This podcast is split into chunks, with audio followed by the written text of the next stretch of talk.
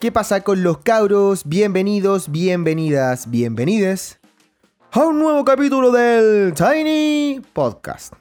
El no Tiny Podcast, tengo que cambiarle el nombre en algún momento, porque ya no vivo en una casa, ya no vivo, perdón, ya no vivo en una Tiny, pero nada, me da paja. ¿Cómo están cabros? ¿Cómo les baila? Eh, yo aquí bien, eh, hace tiempo no grababa. Ya no voy a dar más explicaciones de por qué no lo hacía ni que voy a. Bueno, paso mintiendo, así que prefiero abstenerme de cualquier eh, excusa que, que pueda dar. Excusa barata, pinca. Pero, puta, hoy día por fin tuve un tiempito para hacerlo.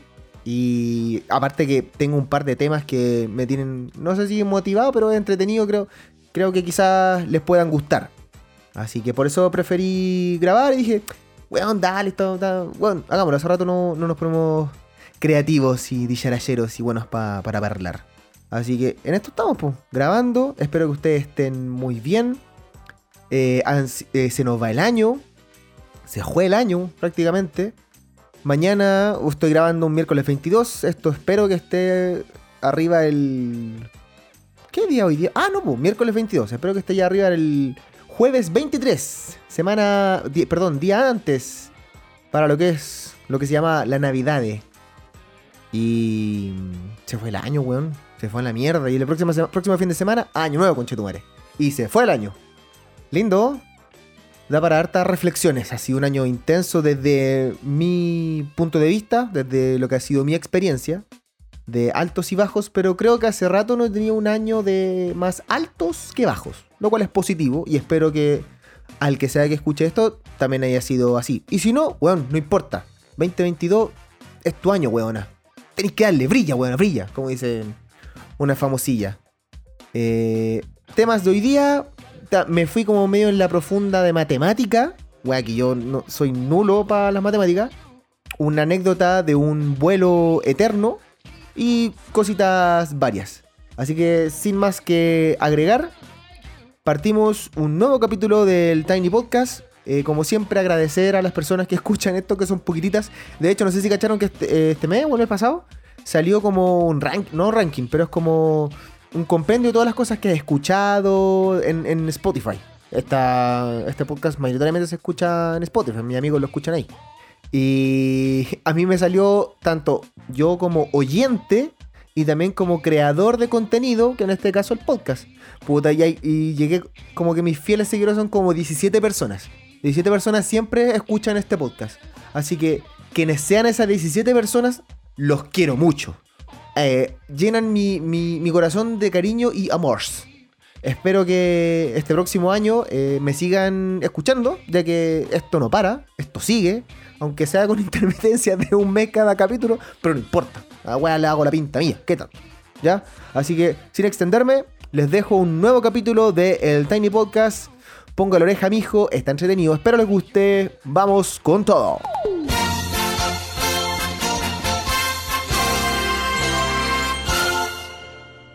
Bueno, cabros, bueno, banda, eh, empieza el primer bloque, o segundo bloque, da lo mismo, ya no, no sé para qué trato de buscar, de ordenar algo que no tiene orden. Ni mi vida tiene orden. Nada, mentira, tiene algo más orden que antes. Cabros, el primer tema que les quiero proponer, del cual les quiero hablar, valga la eterna redundancia de lo que es la vida misma por la chucha, eh, les quiero hablar de lo que se conoce como la proporción áurea. ¿Lo habrán escuchado en algún momento? Espero que sí.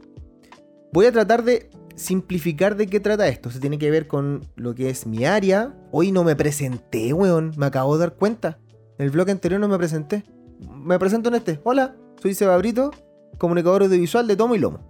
Amante de la fotografía también. Y por eso voy a hablar de, en este primer parte, lo que es la proporción áurea. Ahora sí. Eh, mira, les voy a leer lo que es la proporción áurea. Espero logren entenderme. Si no entienden, da lo mismo, porque esto que voy a hablar es como bien visual. Y lo estoy explicando en algo muy. en un audio. Pero usen su imaginación, pues échenla a volar. Ya fúmense un caño, tómense un comete. Yo me estoy tomando, no sé si se escucha, un whiskycito. Una weá medio pelo nomás, pero es para soltar la lengua traposa que de repente aparece. Permiso. Ah, qué rico. Nada, les explico. Toda persona que directa o indirectamente se dedique a un área del arte sabe que la composición es uno solo, es de... Uy, que estoy hablando mal, hermano. ¿Qué, qué onda, weón? Voy a partir de nuevo, ¿ya? Vámonos. Un, dos, tres. Toda persona que directa o indirectamente se dedique a un área del arte sabe que la composición es uno de los elementos fundamentales. Más allá de la técnica a la hora de tomar una fotografía, filmar una escena, crear una escultura o hacer una pintura, la composición, a mi parecer, todo esto lo escribí yo a, modo mío, esto es mi visión de la weá, versión, visión Sebastián Brito, ¿ya? Es la que da un sello distintivo a cada persona en este caso, trataré de explicar lo que es la proporción áurea o Fibonacci o número de vino o número de oro. Es algo más o menos complicado, pero en este pequeño extracto les voy a tratar, tratar de explicar de qué corresponde, ¿ya? Esto lo saqué de una, nota que, leí, así que se lo voy a leer textual. Usada desde el siglo XIII, perdón, usada desde el siglo III hasta el siglo IV antes de Cristo, donde los primeros matemáticos griegos teorizaron sobre esta proporción, la proporción áurea se basa en un número irracional que vincula dos segmentos de la misma recta, dividiendo el espacio o las líneas en una imagen placentera. Ojo con esa palabra. Los estudios de estos matemáticos llevaron finalmente a describir las dimensiones matemáticas precisas y la llamaron número áureo o número de oro. Este número áureo viene comúnmente descrito por el valor de pi. Este es el resultado de la suma de los lados A y B de un rectángulo. Es decir, un rectángulo se considera perfecto si la suma de su lado A y B cumple la proporción áurea. Si A dividido por B es igual a 1.6183. ¿Ya? Eso en la matemática es lo que se denomina la proporción áurea. Matemáticamente, eso es. ¿Qué significa? En un audio es medio difícil, pero espero poder explicarlo con el transcurso de, este podcast. En la naturaleza, en la vida, siempre se encuentra una secuencia de números. Es una hueá increíble cuando tú investigas un poco de lo que es esto y está en todos lados. Siempre, siempre desde que, bueno, desde que éramos bonitos quizá, siempre ha sido parte de nosotros y darle como, llevarlo, como dicen en el fútbol, tirar la pelota al piso y darle una explicación de por qué, eso es como muy, como, a mí me, me pone la cabeza como, ah, con razón esta wea así, sí, ella es como encontrarle la explicación a muchas cosas. Es muy, muy friki la, la situación. Bueno, como les comentaba, siempre se encuentra esta secuencia de números desde rosas, caracoles, el Partenón de Grecia o casi todo lo que se considere armonioso bello o placentero. Ojo, como les decía esa palabra, esas palabras. Es algo interesante porque lo que nosotros podemos considerar bello en una imagen, cualquiera sea su origen, nos parece armonioso, porque desde los inicios hemos vivido con ella a nuestro alrededor. Hasta el ciclo genético de nuestro ADN está bajo la norma de la proporción áurea. Es una wea muy, muy friki. Es algo natural para nosotros, por eso quizás podemos definir que algo lo encontremos lindo o armonioso porque naturalmente y matemáticamente es armonioso. No sé si, si se dan cuenta. O sea, si ustedes van a cualquier lado, eh, ya sea un viaje al norte, al sur, al centro, o, o en la misma ciudad, cuando ven una, una, arquitectura que les llama mucho la atención, muy probablemente sea por estas normas matemáticas. Es como, ¿Por qué encuentro lindo esto? Puta, por esto, pues, weón. ¿Cachai? eh, ¿Por qué hay, em, hay rostros de personas que uno los encuentra tan bellos o tan armoniosos? Porque si uno quizás divide la cara matemáticamente, es perfectamente armonioso y eso te genera un placer visual.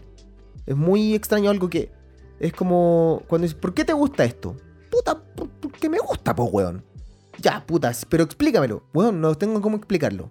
Puta, matemáticamente, proporcionalmente, esta sería una razón de por qué algo es lindo, o algo es bonito, o algo es armonioso, o algo es placentero. ¿Cachai? Que es como bien friki darle un, un porqué a algo que te encuentras lindo. Eso es como lo encuentro lo más genial.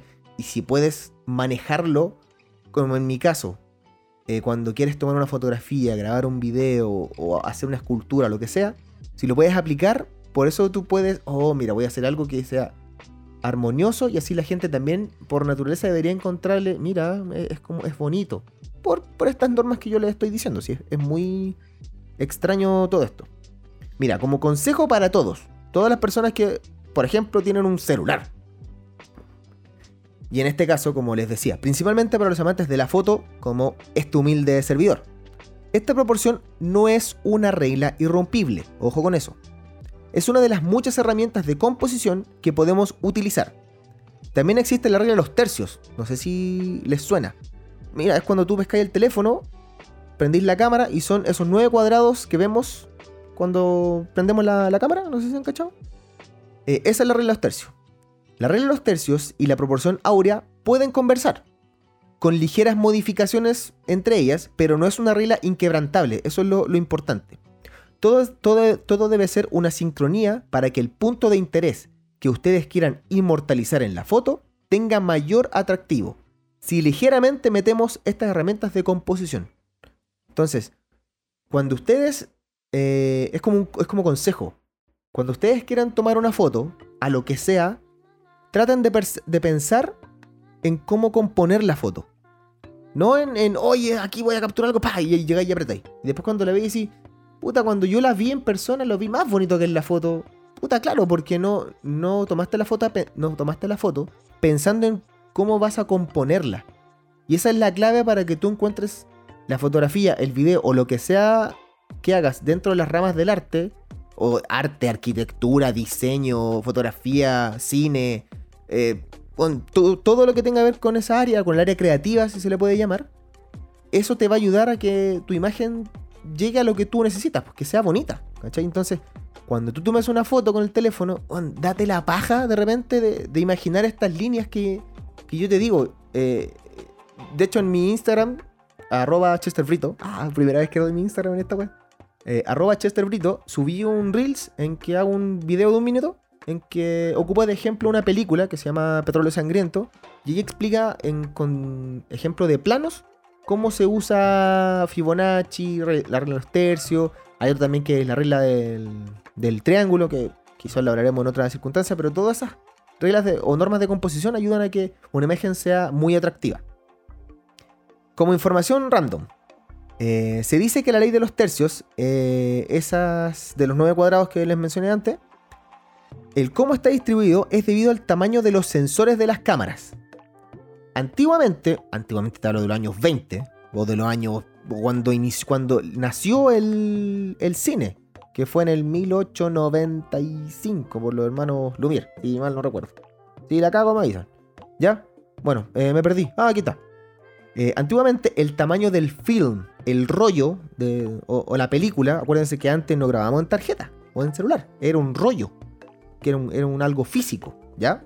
Ese rollo, ese tamaño del rollo era de 35 milímetros. En estricto rigor, 36, 36 eh, por 24 milímetros. Que como proporción corresponde a 3 es a 2. Si uno lo proporciona. Eso significa que por cada 2 centímetros, pulgada o lo que sea, de altura, tiene que haber 3 de ancho. Por ejemplo, si haces una bandera de 20 centímetros de alto, tiene que tener 30 centímetros de ancho. ¿Cachai? Para que sea eh, como un, tipo de rectángulo. Porque el, rectángulo que se forma con la proporción áurea es muy distinto. O sea, tampoco tan distinto, pero se parecen. Si tiramos líneas para que queden iguales los rectángulos, queda de una forma. Pero si metemos la proporción áurea, da otras medidas. Que algunos utilizan como norma, así como, bueno, si Fibonacci o la proporción áurea me dice que el rectángulo va así, yo voy a componer todo de esa, de esa forma. Y así lo hacen, pues bueno. Y por eso muchas veces como uno babea visualmente oh, la wea linda. Oh, mira ese plano. Oh, mira ese plano. Oh, weón, te pasaste. Es por eso, ¿cachai? Pero para otros, como yo, es una herramienta más que uso imaginando las líneas a la hora de componer. Para lograr que la foto quede lo más armoniosa posible y más gente pueda gustarle. Eso, eh, cuando a mí me da, me da risa, entre risa, rabia, me encanta matarlo. Pero no. Cuando me dicen, oye, que es bacán tu cámara, saca las medias fotos Me dan ganas de decirle, conche tu madre, vos crees que yo la weá las toma solo. Bueno, estudié harto y sigo estudiando hasta el día de hoy para poder sacar mejores y más fotos. Ya, y todo eso, todo ese estudio y todo lo que uno lee de película y todo el tema, uno, o en mi caso, cuando yo tomo las fotos, yo imagino esas líneas. Yo imagino la ley de los tercios, yo imagino Fibonacci, puta, más o menos podría ser así, así, así, a la hora de componer. Por eso muchas veces algunas fotos resultan que me quedan muy bien, otras no tanto, porque no soy, no soy un capo, yo no me considero el mejor, pero me defiendo. Y todos los fotógrafos eh, piensan en eso. O sea, en su cabeza a la hora de componer, ya inconscientemente, no es que yo dije, ya, aquí va una línea y aquí va otra, y por eso yo voy a componer así. No, la weá ya es después con los años, es de forma muy natural, de forma nativa. Yo pienso en, esas líneas, en Fibonacci, en los tercios, en los triángulos, puntos de fuga, equilibrio y cuestiones así. En el momento. O sea, no es que yo me tome dos minutos como estoy hablando ahora para decirle, oh, voy a pensar esta línea. No, es una fracción de segundo. Pero a medida que tú vas entrenando, se te hace muy rápido y así lográis cierta foto. O sea, por ejemplo, cuando voy al cerro y tomo fotos del paisaje, ahí me tomo el tiempo para tratar de componer como yo quiero que quede. ¿Me cacháis? Entonces, es algo que se los entrego para que quizás ustedes lo puedan considerar a la hora de ustedes tomar las fotos. Eh, todos pueden tomar fotos con buena composición. Nadie está libre de eso. Ya eh, eh, es, una materia abierta que que si lees un poco, si, si te la juegas con ciertas cosas a la hora de tomar una foto, bueno, te aseguro que los resultados en tus fotos va a ser muy distinto. La ley de los tercios habla, por ejemplo, de que cuando se juntan las líneas, son líneas de los tercios, dos líneas verticales y dos líneas horizontales. Y cuando se, y cuando se juntan esas líneas, se juntan en cuatro partes. Y por ejemplo, si el sujeto de interés lo ubicas en cualquiera de esos cuatro puntos de intersección de las líneas, la percepción de esa imagen es muy distinta, así que ah, es muy distinta a diferencia si pones al tipo al medio. Porque al medio es como, ya, está al medio. Pero si lo tiras para un lado, lo pones en un punto de intersección en la parte inferior, lo pones en la parte superior, o lo corres un poquito más en uno de los cuadrados o en el otro, te aseguro que tu imagen va a cambiar. Es, es como irse en la bola ah, ya, weón, me la volada de la composición, de la imagen. Ya, weón, hazlo. Te aseguro que te va a cambiar la percepción de cómo tomas una foto y después te va a cambiar cómo ves todo, en general. A, mí me pasa eso. Me acuerdo cuando estudié, lo primero que nos dijeron en, clase. Cuando ustedes van a estudiar audiovisual y de aquí en más, nunca más van a poder volver a ver una película como la veían antes. Y es porque tú, tu ojo se empieza a entrenar para ver las cosas, las imágenes de otra forma el contenido, la composición, los colores, las transiciones, la música, todo, todo cambia. En este caso para la foto, a la hora de componer, les aseguro que les va a cambiar y les va a enriquecer mucho la foto. Y como ejemplo de, de películas que, quizás se aplican estas como normas de, o, herramientas de composición, les dejo el tip. Si pueden ver, hay una serie que está en Prime que se llama Mr. Robot. Cinco temporadas, trabaja el actor que interpretó a Freddie Mercury eh, Rami Malek es el actor, él es el protagonista, con Christian Slater. El otro, casi cualquier película de Stanley Kubrick, especialmente 2001, Odisea del Espacio, que es un nivel de composición, de equilibrio, de imagen, de puntos de fuga, de tercio, una weá. Llega a ser desesperante. Lenta la película, pero es una clase de cómo componer. Y el otro es de películas de Wes Anderson, como por ejemplo el Gran Hotel Budapest que no sé si les recomiendo, cualquier, cualquier contenido que vean de Stanley Kubrick, si pueden ver la serie Mr. Robot y si pueden ver cualquier película de Wes Anderson, se dar cuenta que es un placer visual ver los planos que nos muestran, porque de verdad cada plano está pensado para la acción que, se, está ocurriendo ahí. Es, es, brígido. Eh, es muy cuático como cuando tú te das cuenta de eso, como que más te enriquece el mensaje que te quieren entregar. Es una weá muy, muy brígida. Bueno, y con este ida en la profunda que hice, acabo de hablar 20 minutos de Fibonacci, de progresión áurea, weón. Cerramos la primera parte del podcast. Lamento largo, espero que le haya gustado. Esa es la idea. A ese leopardo lo llaman el gato fantasma. Jamás deja que nadie lo vea.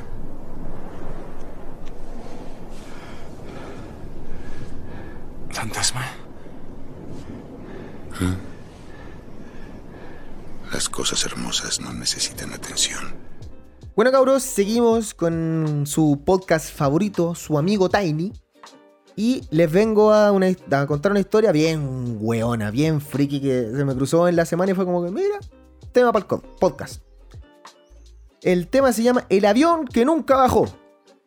Esta es más breve, ¿eh? más que, el, tema anterior de, de proporción áurea. Bueno, les cuento. Les traigo una de las historias más raras de esas que nadie pidió, pero que a mí me llamó la atención y se las quiero contar. En el año 1958, los pilotos Bob Tim y John Cook volaron 64 días, 22 horas y 18 minutos en un Cessna 172. ¿Cómo te vais volando 64 días? Que hay todo cagado cuando voláis 3 horas de, de Santiago a Punta Arena. Imagínate 64 días. Desde los inicios de la aviación, siempre se ha ido rompiendo récord eh, de vuelos continuos. Es una weá como que siempre pasa, como que el, el ser humano crea algo y siempre busca superarse, superarse, superarse. Como que debe ser quizás el, el motor de, de la humanidad. Bueno, la weá es que, eh, como les decía, desde el inicio de la aviación siempre se ha ido rompiendo récords de vuelos continuos. El primer récord partió con 37 horas. 37 horas de vuelo sin parar. Con el pasar de los años fue subiendo, subiendo, subiendo. Pasó de horas a días. Hasta llegar eh, el año 1958, donde honestamente todo se fue de madre. Todo se salió de las manos, weón, quedó la cagada. Dijeron, "¿Saben? hagamos una estupidez, hagamos una estupidez. Volemos hartos días, volemos hartos días. Y así partió. Eh, la idea surgió del piloto Bob Tim, que en ese momento era un mecánico de máquinas tragamonedas en Las Vegas. Eh, le ofreció al dueño del casino donde trabajaba si les financiaba esta proeza a cambio de pintar su logo, el logo del casino, al costado del avión. Para que todo el mundo lo viera por la mayor cantidad de tiempo posible. En el fondo, el one fue como un influencer de la aviación de la época. Para que cachí. El dueño del casino obviamente aceptó, pues publicidad gratis, todo el mundo iba a estar pendiente de eso, perfecto, acepto. Y con esa, con esa bendición, bendición, prepararon un avión. Sacaron todo lo del interior, solo dejaron espacio para el asiento del piloto y un pequeño baño y una cama para que pudieran descansar en, en vuelo y dormir. Eso es lo más, lo más, lo más friki. El 4 de diciembre del 58 emprendieron vuelo. Obviamente el avión necesitaba rellenar combustible, porque no hay combustible eterno. Entonces lo que hacían los pilotos es que dos veces al día bajaban, o sea, eh, volaban a, a súper baja altura para que un camión con un acople eh, diseñado para la situación pudiera reabastecerlos de combustible y así el avión no tocara suelo. Esa era la idea, que volar sin parar. Esta, esa maniobra la hicieron 128 veces durante 64 días. Para, eh, bueno, además de rellenar combustible, también rellenaban con alimento para poder comer los tipos. Eh, me perdí, acá está. Eh, sí, lo hicieron 128 veces hasta que la señal finalizó. Luego de que el avión comenzó a presentar fallas, además, los pilotos ya estaban así, estaban rajas, weón. O sea, no podían dormir porque con el ruido, que el frío y todo el tema, porque los tipos, uno volaba, el otro dormía. Y así se iban intercambiando. Intercalando, perdón. Y con el ruido, el frío, ya el estrés de que el avión pueda fallar, ya los tipos estaban raja. Y... mm, Ellos siempre decían, de todo aterrizaje, del que se salga vivo, es un buen aterrizaje. Así que los dos pilotos pasaron Navidad y Año Nuevo en el aire. Y el 7 de febrero del año siguiente, o sea, del 59, tocaron suelo e impusieron hasta el día de hoy como el vuelo sin parar más largo de la historia. ¿Cómo te veis con esa? 64 días de vuelo. Ininterrumpido. Jamás pararon, jamás bajaron. O sea, nada, todo lo hacían arriba del avión. Dormían, cagaban, comían. eh, de todo hacían en esa cagada de avión por 64 días. El año 58, hasta el día de hoy no. Bueno, no creo que el día de hoy sea alguien tan ahueonado para tratar de superar algo así. Pero. Bueno, nos faltan los, los desquiciados. Pero esa fue la. Hasta ahora es el récord eh, Guinness que nadie hasta ahora ha podido. ha podido superar. Entonces, brígido. Yo, yo con las veces que he volado en avión, bueno, me quiero bajar a, la- a las 3 horas. Me acuerdo que el, el afortunado viaje que tuve cuando viajé a China fueron, no sé, fueron como 24 horas, pero en distintos aviones, porque hice varias escalas. Y me quería morir, y era solamente 24 horas ida, y después otras 24 de, vuelta. Más la escala, cambio de aviones, sin fin de weas. Creo que el viaje en avión más largo, continuo, es de. Bueno, me estoy cargando de Santiago a Sydney, que son como 17, 18 horas, algo así. No, no estoy 100% seguro, no me voy a poner a buscarlo ahora en Google, pero sé que hay un vuelo de 17, 18 horas y creo que ahí está metido Chile, o sea, Santiago, de Santiago a, a Sydney o Nueva Zelanda, a Auckland, o por ahí, por ahí va. Pero bueno, pero no se compara con estar 64 días avión. Esa fue la historia que les traía de la no anécdota, esas anécdotas que nadie pidió, pero que yo les quise traer porque, porque quería. Pues, me mandó solo, que tanta wea. Ya, esa fue la historia de los aviadores de Las Vegas, Estados Unidos. O sea, no hay carta y no hay chef. Uno creo que hay de almuerzo. Pollo asado con arroz.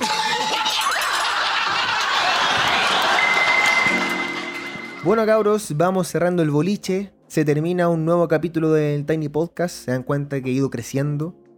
Antes la weá duraba una hora hablando puras weas. Ahora va a durar más o menos 30, 35 minutos hablando la misma weá, pero mucho más resumido, poder de síntesis. ¿eh?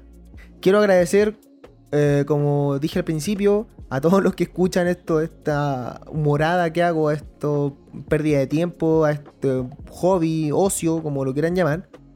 Pero agradezco mucho a los que escuchan, los que sean la paga, aunque sea escuchar 5 minutos. De verdad que lo agradezco mucho. A los que lo comparten en su Instagram. Eh, al que me, eh, me, mandan mensajes de vuelta. A Tachuelita, que ves que a mi amigo Tachuela, que cada vez que yo subo, lo, el primero que lo escucha y me, me manda fragmentos, se ríe, me critica, me, da sugerencias.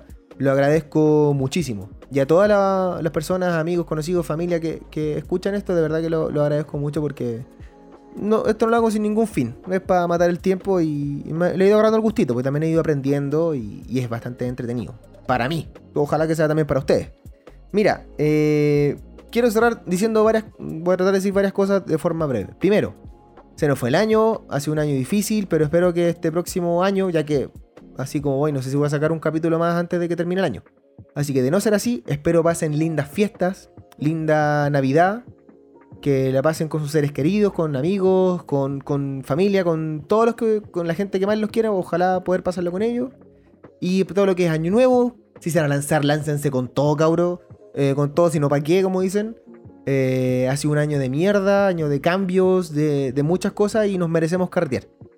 Y si están con las vacunas, mejor todavía. Ya hay que, recuerden, hay que vacunarse, hay que cuidarse.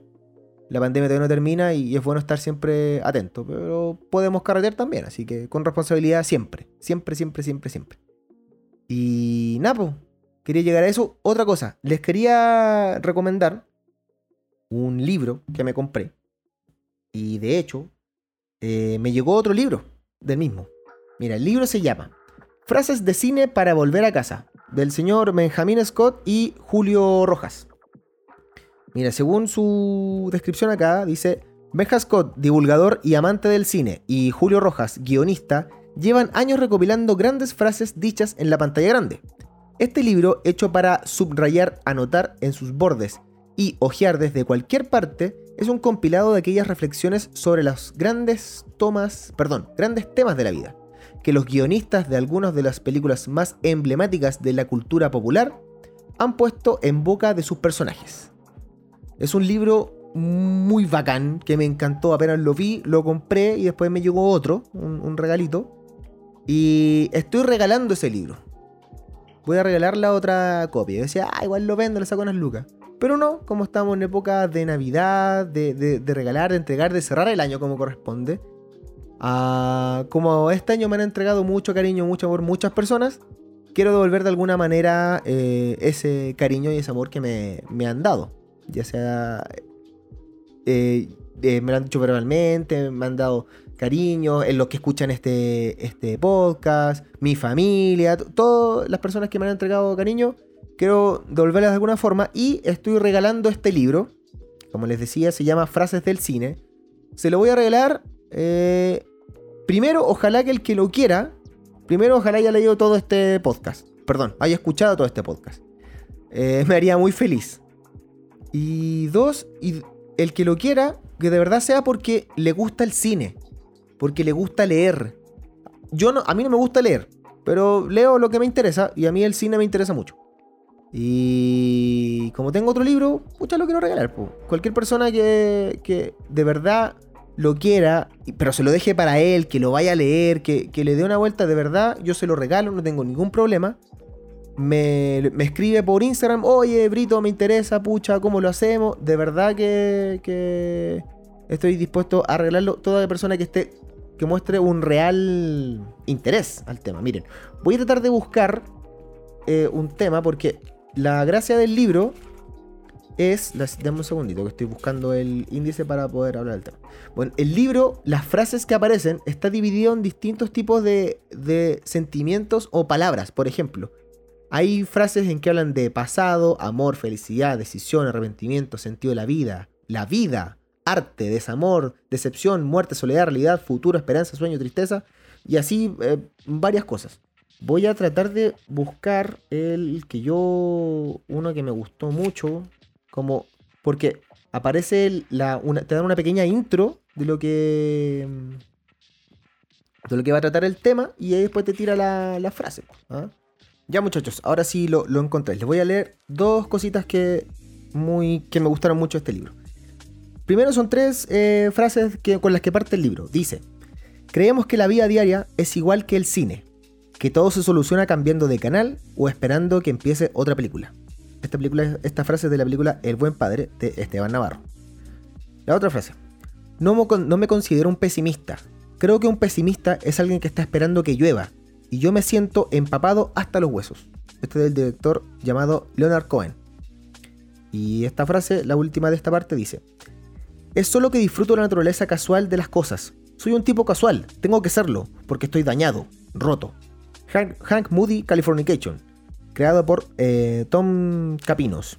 Y la última de esta parte, gracias por la tragedia, lo necesito para mi arte. El gran Kurt Cobain.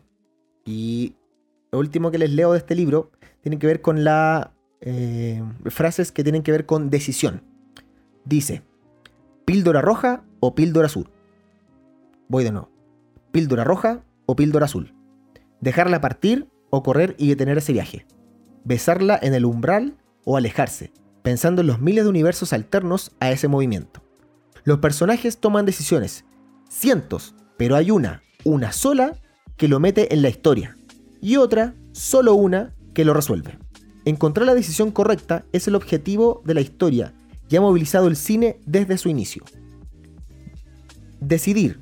La decisión implica también una no decisión. Es un par de posibilidades dramáticas.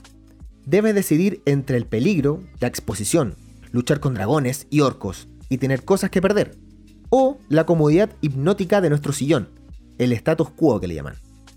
¿Qué decisión tomar? Todos queremos que el personaje tome la primera opción, porque nosotros, quizás, no nos atreveríamos. Pero para eso está el cine, para correr riesgos, para correr riesgos, para cruzar el límite invisible entre lo cómodo, entre la butaca y ese universo alterno donde todos somos héroes. Este es un pequeño fragmento del libro que les quiero regalar. Como les dije, a cualquier persona que de verdad, de corazón, esté interesado, ojalá primero que escuche este libro. O sea, si me va a hablar, es porque escuchó este podcast. ¿Ya? Y si es así y de verdad lo quiere, me habla, lo coordinamos y se lo hago llegar de alguna forma a quien sea, eh, como sea. ¿Ya? Así que les mando un abrazo gigante. Como siempre, eh, este, capítulo este capítulo termina con una escena de mi, una de mis películas favoritas que se llama La vida secreta de Walter Mitty es un diálogo que hay entre mm, Ben Stiller y Sean Penn, que son eh, actores, obviamente, que protagonizan esta película. Y que hablan de, los momentos, de, cómo cuando tienes un momento frente a tus ojos, en este caso Sean Penn es un fotógrafo. Y muchas veces cuando tiene un momento hay que tomar una decisión. ¿Qué hacer en ese momento? ¿Hago esto o hago esto otro? Y en base a eso muchas veces lo que sea que decidas, ese momento queda para ti. Guardado como un, como un regalo propio que te haces en ese momento, en esa circunstancia. Considerando, lo consideré oportuno para lo que ha sido este capítulo, medio en la profunda del cine, de la matemática, de la proporción y la anécdota de este vuelo eterno que, que todos hemos tenido quizá en algún momento. Todos hemos volado de alguna u otra manera. Aquí fue más explícito. Chiquillos, como siempre, les agradezco. Muchas gracias. Espero estén súper bien. Que pasen felices fiestas. Me despido. Seba Brito por acá, comunicador audiovisual de Tomo y Lomo, fotógrafo eh, en crecimiento siempre. Y nada, los quiero mucho. Cuídense harto. Nos vemos pronto. Felices fiestas. Cuídense. Nos vemos. Chau, chau, chau. Nos vemos, cabros. Los quiero. Cuídense. Chau, chau. ¿Cuándo la tomarás, Sean?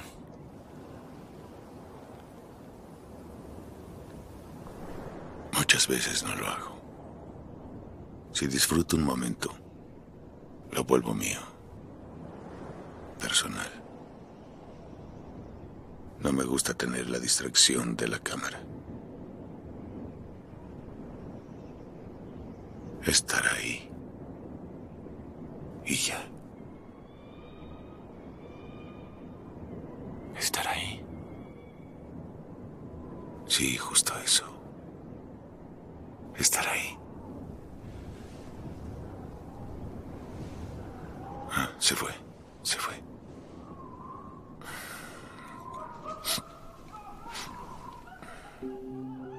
Parece divertido. Creo que voy a jugar. Oye, ¿de qué, ¿de qué era la foto, Sean? Vamos a estar disparejos si no juegas. ¿De qué era la foto? Solo diré que era un gato fantasma, Walter Mitty.